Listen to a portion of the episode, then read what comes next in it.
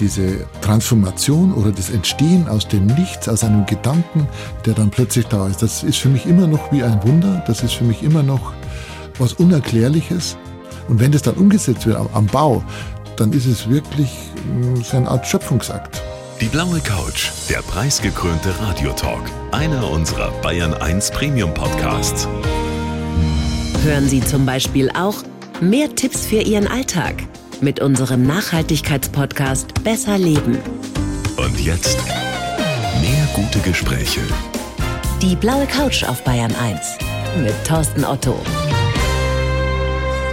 Herr Heimerl, ich freue mich sehr. Herzlich willkommen auf der blauen Couch. Ja, ich freue mich auch.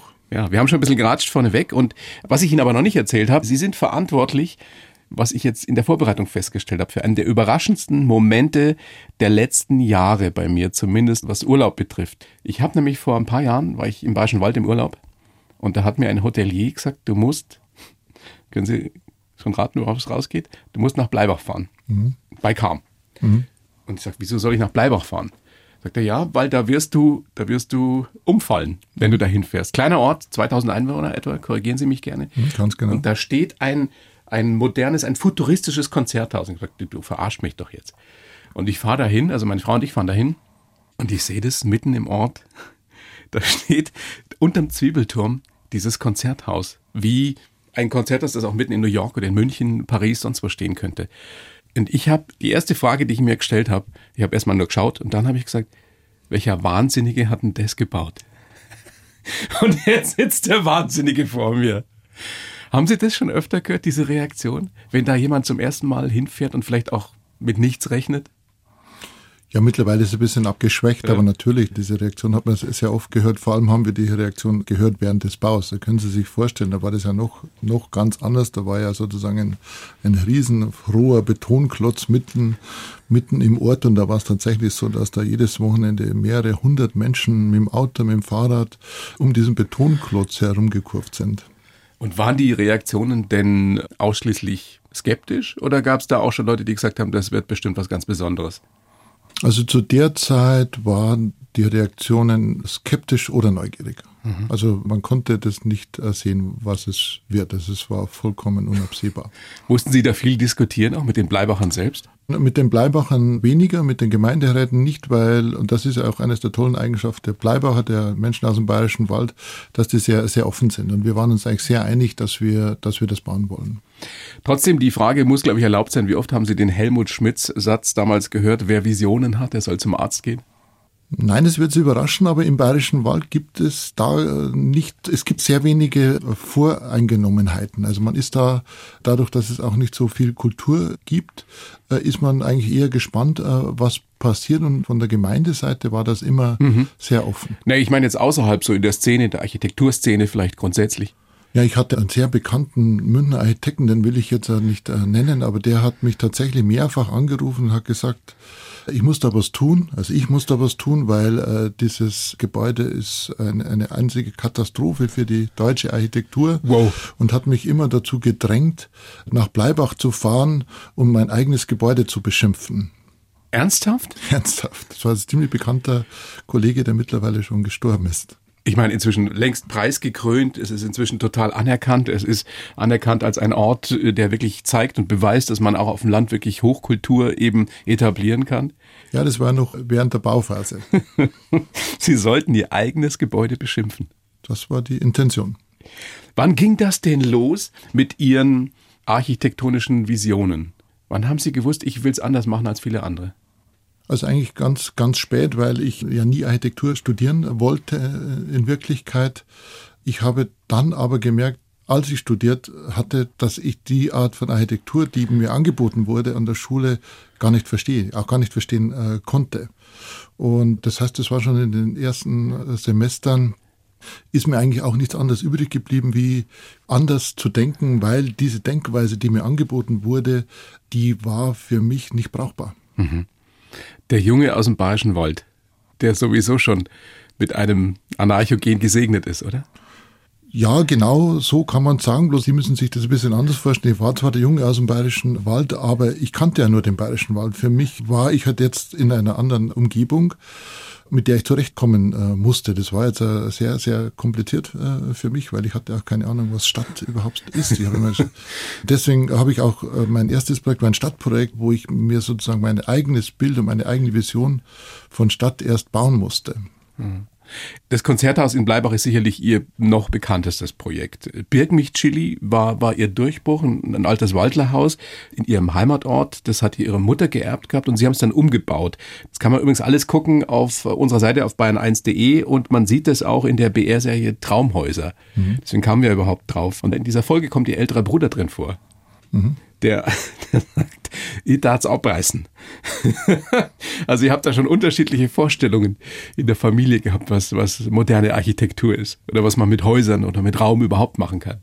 Ja, also bei uns in der Familie und ich glaube im ganzen bayerischen Wald ist es einfach so, dass da keiner mit seiner Meinung hinterm Berg hält und was Tolles was Tolles, ja, weil das ist, ich habe es äh, schon immer lieber gehabt, wenn man weiß, welche Meinung äh, das Gegenüber hat. Und die Meinung meines Bruders hat sich dann mit großen Teilen der Bevölkerung äh, gedeckt, dass man, dass man so alte Häuser einfach nicht retten kann, nicht retten soll, weil sie eben altmodisch sind, weil sie den bayerischen Wald nicht repräsentieren. Also ich habe damit nie ein Problem gehabt. Ich kann das auch ganz, ganz gut äh, nachvollziehen tatsächlich. Aber was war oder warum war es Ihnen so wichtig, dass Sie, dass Sie zeigen, dass man das durchaus, dass das durchaus bewahrenswert ist, diese alten Häuser, dass man daraus was ganz Großartiges machen kann? Also bei mir war es eben ganz anders wie bei meinem Bruder.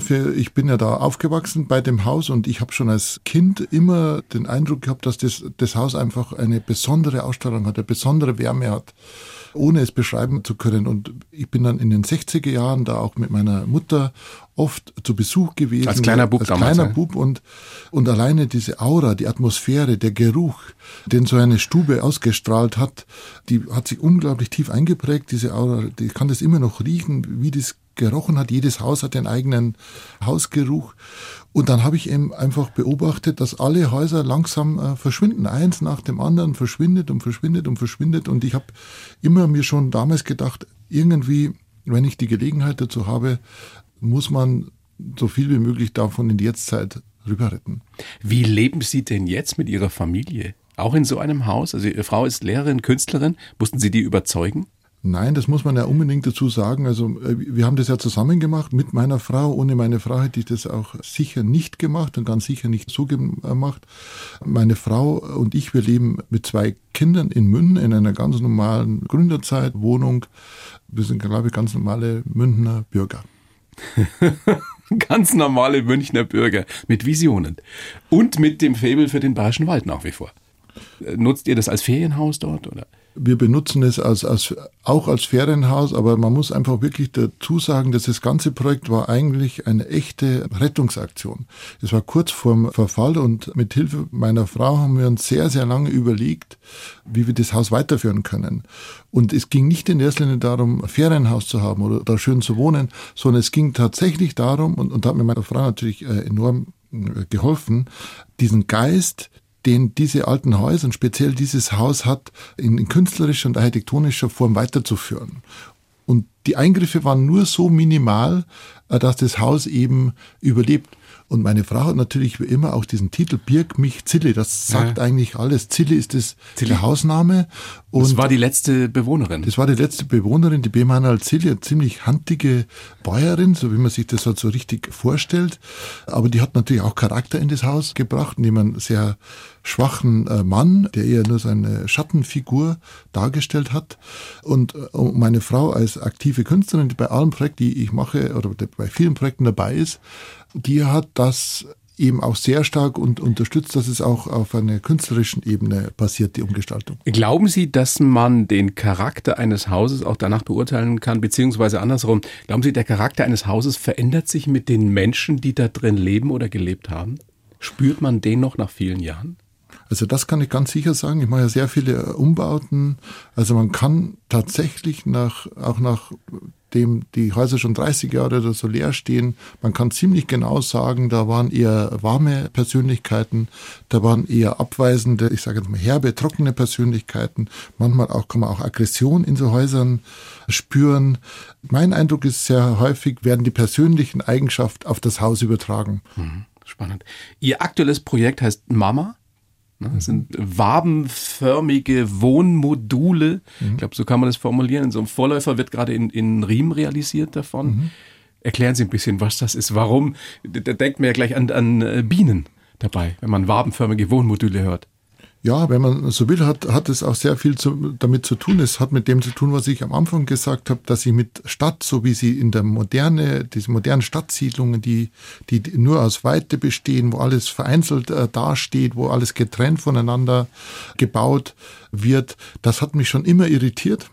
Und das ist äh, der Versuch, durch ein kompaktes Wabencluster, eine Art äh, Bienenstock, tatsächlich Wohnräume, Stadträume, Lebensräume zu schaffen, die schon vom Äußeren her äh, Gemeinschaft äh, symbolisieren, die aber auch ganz neuartige Räume darstellen, aufbauen.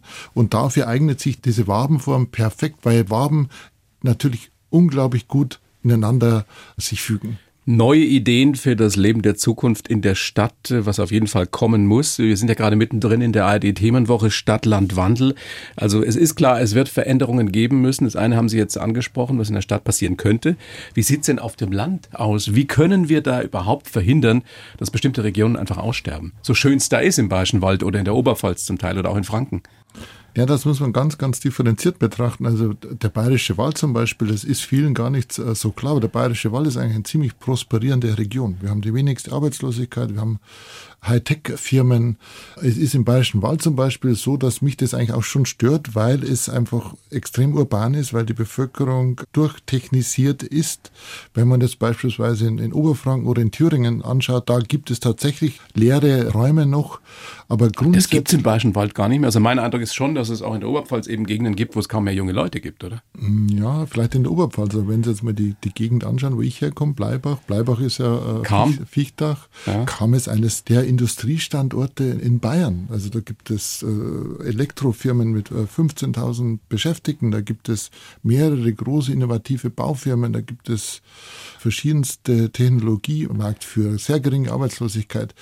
Es ist am Land äh, mittlerweile schon so, dass dieses Bild, das man in der Öffentlichkeit hat, oft nicht mehr stimmt, dass das Land eigentlich prosperierender ist und dass das Land auch jetzt schon einen wesentlich höheren Lebensstandard aufzeigt, als das Wohnen in der Stadt. Aber warum gehen dann nicht noch mehr Leute aufs Land? Weil es ist ja Fakt, dass es da immer noch wesentlich billiger ist als jetzt in München, Nürnberg, Regensburg oder Augsburg. Ja, erstens gibt es den äh, Trend, es gehen äh, viele Leute aufs Land. Für mich ist halt ein Hauptpunkt, und da kämpfe ich auch, oder das ist das, worum wir uns be beschäftigen, ist, wir haben am Land immer noch ein, ein, Kulturdefizit, also was Architektur anbelangt, was überhaupt kulturelle Infrastruktur ja. anbelangt. Und viele Bevölkerungsschichten, die jetzt urbane Verkehrsmittel gewohnt sind, also nicht aufs Auto angewiesen sein äh, wollen, äh, die auch umweltbewusst leben wollen, die können am Land das nicht bekommen. Mhm.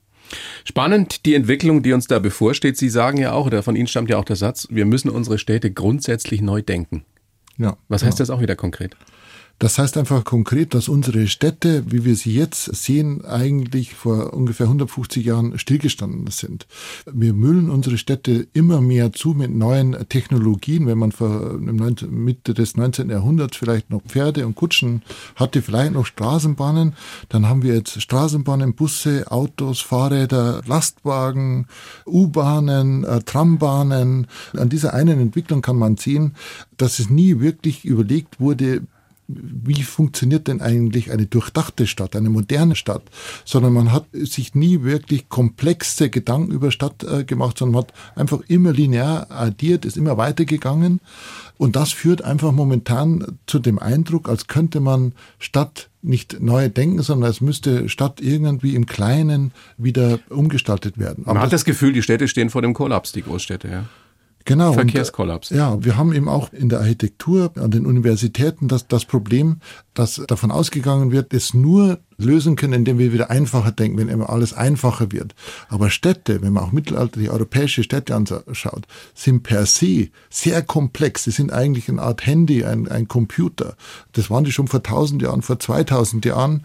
Und wir hatten jetzt eben die Möglichkeit, über Algorithmen, über neue Planungsmethoden, über auch neue Philosophien, wir hätten jetzt die Möglichkeit, Städte ganz, ganz neu zu denken. Die Vision einer Stadt in zwei, drei dürren Sätzen, können Sie das formulieren?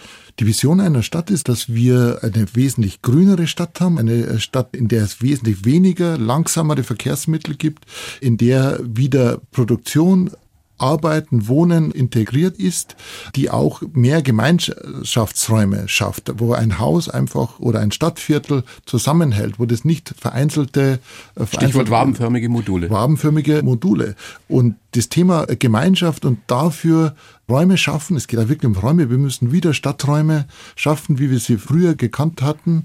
Und dafür müssen wir äh, dramaturgische Räume schaffen, spannende Räume. Wenn Sie nach Siena gehen, eine mittelalterliche Stadt anschauen, Sie gehen da durch, dann haben Sie am Anfang dünne Stadtschluchten, dann kommen Sie in einen super weiten Platz, wo alles Mögliche stattgefunden hat. Die Stadt selbst war der Erlebnisort. Und wir müssen diese Erlebnisorte heraus zurückholen aus den digitalen Räumen, aus den mhm. Kinos. Wir müssen die Städte selber wieder spannend machen.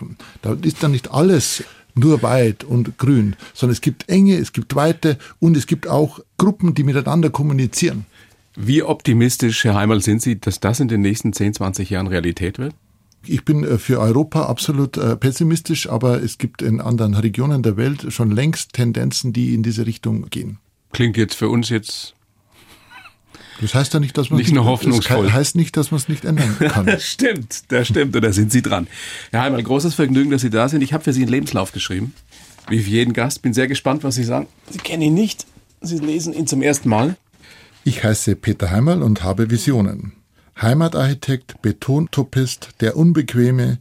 Mir wurden schon viele Etiketten aufgeklebt und ich bin oft angeeckt. Ich liebe es, neue Räume zu schaffen und Altes und Neues zu kombinieren.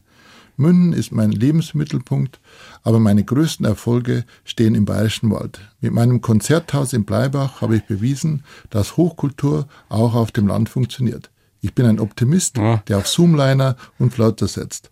Als Bayerwald Anarcho habe ich schon immer nur das gemacht, was ich wollte. Die einzige, auf die ich höre, ist meine Frau. Können Sie so unterschreiben? Steht Quatsch drin? Wunderbar, perfekt. Sehr schön. Die einzige, auf die Sie hören, ist Ihre Frau. Ist das so? Das ist ganz genau so. Also meine Frau hat äh, ungeheuren Einfluss auf unsere Arbeit. Zum einen ist sie bei sehr Lehrerin vielen, und Künstlerin eben. Sie ist Lehrerin und Künstlerin, hat bei sehr vielen Projekten beratende Funktion, wenn man das mal so ausdrücken will. Sie ist aber auch Teil vieler Arbeiten, weil sie als äh, Fotokünstlerin äh, und als schwarze Frau in den Projekten auch äh, auftaucht. Und meine Frau hat was neben dem, dass sie wunderbar ist, sie hat sozusagen das absolute Gehör für Ästhetik. Also sie weiß einfach wow, Qualität Schönes. ohne Trends ja. zu erkennen. Habt ihr euch im Bayerischen Wald oder in München kennengelernt? In München. Ja. Sehen Sie, hat die Stadt auch was Gutes. Die Stadt hat sehr viel Gutes. Ja. weil wir gerade darüber gesprochen haben, wie sich Städte eben verändern müssen. Um zu verstehen, wie sie heute sind, der Heimal, glaube ich, macht Sinn, wenn man sich so ein bisschen mit ihrer Kindheit, mit ihrer Jugend beschäftigt. Geboren sind sie am 3. Juni 61 in Eben bei Fichtach, eben mhm. Bayerischen Wald. Drei Geschwister. Der Vater war selbstständig, er hat äh, einen Bagger gehabt unter anderem. Die Mama hatte eben eine Landwirtschaft und es waren Freigeister, die beiden. Kann man das so auf den Punkt bringen? Das kann man auf jeden Fall so sagen und ich bin wahnsinnig glücklich, dass ich diese beiden Eltern hatte. Tatsächlich, sie waren unglaublich unterschiedlich, aber sie haben beide Freiheit gelebt und Freiheit uns ermöglicht. Es war trotzdem äh, offensichtlich ein sehr ungewöhnliches Elternhaus. Was heißt trotzdem? Es war ein sehr ungewöhnliches Elternhaus. Sie haben gesagt, der Vater hat die Mutter geliebt, die Mutter hat den Vater gehasst. Das klingt jetzt erstmal nicht so kuschelig. Ja, aber ich glaube, das äh, trifft es auf den Punkt, ob jetzt gehasst äh, äh, das richtige Wort ist, ist vielleicht zu überlegen. Aber ja, tatsächlich, ich glaube, dass meine Mutter meinem Vater gegenüber skeptischer war, weil mein äh, Vater war wirklich ziemlich anarchisch. Der hat für die Augen meiner Mutter eben gehandelt in einer Weise, die für meine Mutter, die sehr schlau und klug äh, war, nicht immer nachvollziehbar war das mal so auszudrücken. Sie hat ihn, auch das glaube ich eine Formulierung von Ihnen rausgeekelt, als er 65 war. Dann ist er auf den Hügel daneben gezogen. Und diese Geschichte, die, die Sie auch schon beschrieben haben, die konnte ich kaum glauben. Sie hat ihn dann wohl mit dem Fernglas beobachtet und hat dann aber festgestellt, dass er sie mit einem Teleskop beobachtet hat. Das kann man ja sich nicht ausdenken. Ja, also das ist wirklich verrückt. Man kann es auf Google Earth äh, sehen. Mein, mein, mein Papa hat nach einiger äh, Zeit, wo er nicht mehr zu Hause gelebt hat, hat er auf, auf den gegenüberliegenden Hügeln in axialer Sichtweite, zwei Kilometer Luftlinie, ein Haus gebaut, wo sich dann zwei Häuser giebelseitig gegenüber standen. Und meine, meine Mutter hat eben immer mit dem Fernglas darüber geschaut, hat immer geschaut, was jetzt baut er wieder, wer ist jetzt wieder auf der, auf der Baustelle natürlich. Und gleichzeitig hat mein Papa natürlich auch ein Fernglas gehabt und hat von der anderen Seite geschaut, was, was bei uns am Hof so äh, abgeht. Aber die hatten keinen Kontakt mehr dann? Hm, sehr wenig. Das kannst du echt nicht ausdenken. Also, das passt ja auch so ein bisschen in diese Richtung Anarcholand, was ja der Bayerische Wald, auch die Oberpfalz zum Teil ja war oder vielleicht auch immer noch ist. Wie wird man, wenn man so eine Kindheit erlebt, voller Freiheit, voller Anarchie, voller ungewöhnlicher Dinge, was man damals sicherlich als Kind als normal erachtet hat, wie wird man dann Architekt? Wann ist die Liebe bei Ihnen entstanden, etwas Neues zu schaffen? Es ist eine ganz verrückte äh, Geschichte. Also ich hatte ja zwei Onkel und meine beiden Onkel waren äh, Architekten und einer dieser Onkel war sogar Kreisbaumeister. Aber ehrlich gesagt, ich habe das überhaupt gar nicht gewusst. Ich habe das erst äh, realisiert, wie ich schon studiert hatte. Ich dachte, er hatte Arbeit beim Staat. Und ich wollte nie Architekt werden. Ich wollte ganz am Anfang eigentlich nicht arbeiten, weil äh, ich hätte dann sozusagen eine Lehre machen äh, sollen. Und das konnte ich mir nicht vorstellen. Dann habe ich einfach studiert und ich bin nur zum Architekturstudium gekommen als Warteschleife. Sozusagen. Was wollten Sie denn eigentlich machen? Na, es gab äh, zwei Optionen. Das eine war Physik und das andere war in den Kunstbereich oder Kommunikationsdesign und so. Das habe ich mir habe ich mir ausgedacht. Aber man müssen sich vorstellen, ich hatte ja nicht den Hauch einer Ahnung. Also ich, ich, was Architektur war, was Physik war. Sind Sie nie rausgekommen aus dem Bayerischen Wald? Nein, selbst mit 18 habe ich noch gesagt, ich werde nie den Bayerischen Wald verlassen, weil ich mir das nicht vorstellen konnte, weil ich einfach immer mhm. dachte, dann ist da keine Natur mehr und dann ist da kein Wald mehr und das geht eigentlich gar nicht. Gab es irgendwann den Moment, wo Sie dann wussten, also Notstudium Architektur, wo Sie wussten, das ist aber trotzdem, das ist das Richtige für mich, damit will ich mein Leben verbringen? Ja, ganz genau. Das war nach vier Semestern oder so, bin ich eben äh, zufällig an einer Buchhandlung vorbeigekommen. Ich musste dazu sagen, mich hat schon immer Philosophie interessiert, aber natürlich Bayerwald-Philosophie, also ein bisschen reduzierte Philosophie, würde ich mal sagen. Und ich bin an diesem Buchladen vorbeigegangen und wollte mir wieder mal so ein philosophisches Buch über Erkenntnistheorie kaufen. Und das war die Buchhandlung Rau in München und ähm, gehe da rein und ich kaufe mir dieses Buch und ich dachte, ja, das ist eine, äh, so eine Buch über Erkenntnistheorie. Und das äh, habe ich gelesen und, und dann nach zehn Seiten ist mir klar geworden, ja, das ist ein Architekt. Peter Eisenman, kennen ja viele mittlerweile. Und das war für mich wirklich so wie eine Art äh, Gehirnexplosion, weil plötzlich konnte ich sozusagen mit meiner Sprache, also mit meiner eigentlichen philosophischen Welt, also die ich, die ich eigentlich nur gekannt habe, äh, konnte ich plötzlich Architektur machen. Und es war verrückt, weil die Lehrer, die Professorinnen haben das ja gar nicht mehr verstanden, weil da war ja Architektur eben diese moderne, die Kisten oder auf der anderen Seite die Toskana-Architektur. Und ich habe gesagt, wir müssen Architektur äh, programmieren, weil Peter Eismann war der Erste, der Architektur programmiert hat, der sozusagen mit eigenständigen Naturgesetzen Häuser Strukturen entwickelt hat, Räume entwickelt hat, die ganz anders äh, gedacht äh, waren. Und von dem Zeitpunkt an hat sich für mich die Welt auf den Kopf gestellt. Von dem Zeitpunkt an hat sich für mich alles verändert. Ich hatte null Probleme mehr, ich hatte keinerlei Fragen mehr an die Welt, was ich tun soll. Und ich habe sofort erkannt, dass Architektur genau das ist, was ich machen will, weil du kannst denken und du kannst das, was du denkst, umsetzen. Und das heißt, es ist gebaute Philosophie. Wie ist dieser Moment, das habe ich mich schon immer gefragt, bei Leuten, die, kann ja auch ein Schreiner sein, die einfach was wirklich schaffen mit ihren Händen oder mit ihrer Fantasie, was dann umgesetzt wird. Wie ist dieser Moment, wenn man ein Haus tatsächlich sieht, das man sich ja irgendwann mal einfach nur vorgestellt hat? Man weiß, ich habe das jetzt geschaffen. Das ist ja das Tolle an Architektur, also diese Transformation oder das Entstehen aus dem Nichts, aus einem Gedanken, der dann plötzlich da ist. Das ist für mich immer noch wie ein Wunder. Das ist für mich immer noch was Unerklärliches, weil man muss sich ja vorstellen, wenn man was denkt am Anfang, dann ist es ja einfach, ja. Die Denkmethoden sind ja nicht so komplex, wie das Haus am Schluss später ist. Das heißt, was, was dann da, da ist, sind auf der einen Seite deine Gedanken, aber auf der anderen Seite ist es ja viel, viel mehr, weil es eingebunden ist, weil es Raum ist, weil es Materie ist. Und dadurch hat man irgendwas geschaffen, das aber eigentlich auch jemand, irgendjemand anderer oder eine andere Person oder irgendein anderes äh, Geist geschaffen hat. Und das ist fantastisch. Mhm. Das ist ein Wunder. Ich finde es jedes Mal äh, ein Wunder. Und ich schaue auch, äh, für mich ist es auch sehr, sehr wichtig, dass ich das nicht total unter Kontrolle habe. Also ich will nicht, dass ich das Projekt von Anfang an total durchdringe. Ich will nicht, dass ich es komplett verstehe. Ich will, dass Irritationen dazukommen. Mhm. Ich will, dass fremde Einflüsse dazukommen. Deswegen programmieren wir viele Sachen mit, mit Algorithmen schon seit 20 Jahren, weil diese Algorithmen eine Eigenständigkeit besitzen. Da wieder der Bezug zu Peter Eisenman, ja. weil diese Algorithmen kann man nicht verstehen. Also man versteht, wie, wie man die äh, ansetzt sozusagen, aber man kann nicht wirklich durchdringen, was da dahinter steckt. Und wenn das dann umgesetzt wird am, am Bau, dann ist es wirklich mm, so eine Art Schöpfungsakt. Mhm. Fühlen Sie sich da manchmal wie Gott? Nein, ich fühle mich natürlich nicht wie Gott, aber ich, ich fühle mich wahnsinnig ruhig, weil es einem so eine, ähm, es nimmt einem viel Sorgen weg sozusagen, weil man einfach denkt, Alleine durch einen Denkakt kann man die Welt bis zu einem gewissen Grad mitbestimmen.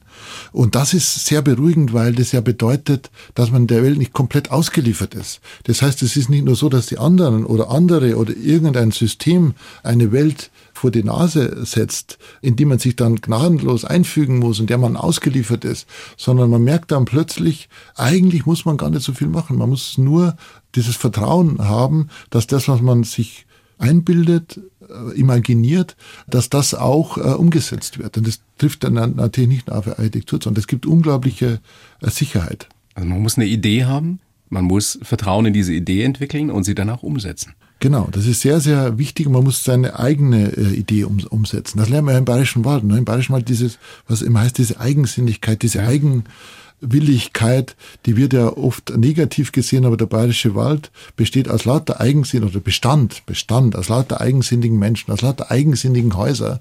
Und trotzdem, obwohl alle eigensinnig waren, haben die sich ganz gut arrangiert. Was ist der Grund dafür, dass äh, viele Ihrer tollen Projekte eben auf dem Land, im Bayerischen Wald, inzwischen ja auch in, in Franken stehen? Lichtenberg steht ja noch ein Konzerthaus auch von Ihnen und nicht in München, Nürnberg, Augsburg, Regensburg, Würzburg? Ja, schwer zu sagen. Ich habe wirklich über 20 Jahre immer wieder versucht, äh, Kontakt mit der Stadt Minden aufzunehmen. Ich habe der Stadt Minden angeboten, äh, Stadtentwicklungsprojekte zu machen, aber ich bin leider immer auf Ablehnung gestoßen und ähm, ja, und irgendwann mal habe ich mich einfach dazu entschieden, äh, mit, mit zunehmendem Alter natürlich auch, jetzt muss ich mal woanders hingehen, weil hier wird es nie was werden. Würden Sie sagen, Sie haben da, ich will nicht sagen Fehler gemacht, aber so, so, so ein äh, Oberpfälzer niederbayerischer Bayerwald Sturschädel, der, der eckt nun mal an. Nein, ich glaube, das Problem war, dass ich einfach, wenn man aus dem Bayerischen Wald kommt, dann versteht man ja nicht also bürgerliche Machtstrukturen. Man versteht nicht, wie äh, Universitäten funktionieren. Man versteht nicht, wie man in manche Positionen äh, kommt, Wie manche Seilschaften auch wie sind. Seilschaften äh, funktionieren. Und ich habe es immer noch nicht so richtig verstanden, aber die ersten 20 Jahre ähm, bin ich da wirklich äh, vollkommen blind herumgeirrt. Es ist ja trotzdem nicht so schlecht gelaufen bis jetzt. Ja, Oder das, Grund zur Beschwerde? Nein, ich hatte nie, äh, nie Grund zur Beschwerde, weil ich habe trotzdem immer gemacht, was ich wollte. Sie könnten gar nicht anders, oder? Nein. Solange ich Architektur machen kann, ist alles gut. Waren Sie eigentlich mal angestellt? Nein. ich hätte gewettet, dass Sie das nicht gemacht haben. Ging ja auch nicht, oder? Jemand, der Ihnen sagt, was Sie zu tun und zu lassen haben. Ich habe mir das tatsächlich überlegt, aber ich, ich habe mir, äh, das war vielleicht das Einzige, weil mir so, so ähm, äh, Karrierestrukturen äh, verstanden habe. Ich habe mir angeschaut, welche Architekten haben es zu irgendwas gebracht, welche Architekten waren kreativ. Und mir ist eine Sache ganz offensichtlich aufgefallen, dass alle guten Architekten von Corbusier oder Gropius oder die haben alle nie wirklich längere Zeit in einem anderen Büro verbracht. Und dann habe ich eine psychologische Studie gelesen und in dieser Studie stand drin, dass man eigentlich nur bis 30, 33 eigenkreativ ist. Und dann habe ich mir überlegt, okay, wenn das so ist, dann darf man eigentlich gar nicht äh, in ein Büro gehen, weil wenn man in ein Büro geht, man wird mit 25 fertig, äh, dann ist man vielleicht zehn Jahre im Büro, dann macht man das, was ein anderer sich vielleicht vor 30 Jahren ausgedacht hat. Und mit 35 kann man sich dann vielleicht mal selbstständig machen. Und dann nach dieser Theorie ist man ja gar nicht mehr fähig, was zu entwickeln, weil man ja sozusagen selber vorher nichts entwickelt hatte. Und das war der Grund. Also, Also gesagt, mach ich mich das habe ich mir ganz strategisch überlegt, tatsächlich. Jetzt sind Sie ein sehr, sehr erfolgreicher Architekt, preisgekrönt, vielfach, unter anderem mit dem Bayerischen Kulturpreis ausgezeichnet. Da haben wir uns ja äh, kennengelernt auch vor drei Jahren. Ihre Kinder sind 19 und 14. Welche Werte haben Sie denen mitgegeben? Aus all Ihrer oder mit all Ihrer Erfahrung? Na, ob es ge geklappt hat, weiß ich nicht, aber ich, ich hoffe eben, die Werte mitzugeben, dass sie keine Angst haben müssen, dass sie auf ihre eigene Intuition vertrauen äh, müssen, dass sie ihre eigene Welt entwickeln können, dass das auch äh, ganz gut funktioniert, dass sie ein bisschen widerspenstig äh, sind. Also das ist mir sehr wichtig. Aber ich muss sagen, das meiste gibt meinen Kindern sicher meine Frau mit, weil die sich leider oder Gott sei Dank viel mehr um meine Kinder kümmert. Sie müssen eine tolle Frau haben. Ich habe eine sehr tolle Frau. Schöne. Grüße, unbekannterweise. Ja, mach ich. Herr Heimal, ich, ich bedanke mich sehr bei Ihnen für das Gespräch. Ja. Mir großen Spaß gemacht. Ich würde gerne nochmal erwähnen, man kann das wirklich äh, gucken, die, die Serie Traumhäuser ja im BR Fernsehen, in der BR Mediathek, dann Ihre Homepage, sagen Sie gerne, wie die lautet? peterheimerl.de. Und natürlich auch auf bayern1.de, damit man wirklich auch mal visuell eine Vorstellung hat, was Sie Großartiges da machen. Vielen herzlichen Dank und alles Gute. Wunderbar, hat mir Spaß gemacht. Danke. Danke. Die Bayern 1 Premium Podcasts. Zu jeder Zeit, an jedem Ort. In der ARD Audiothek und auf bayern1.de. Bayern 1 gehört ins Leben.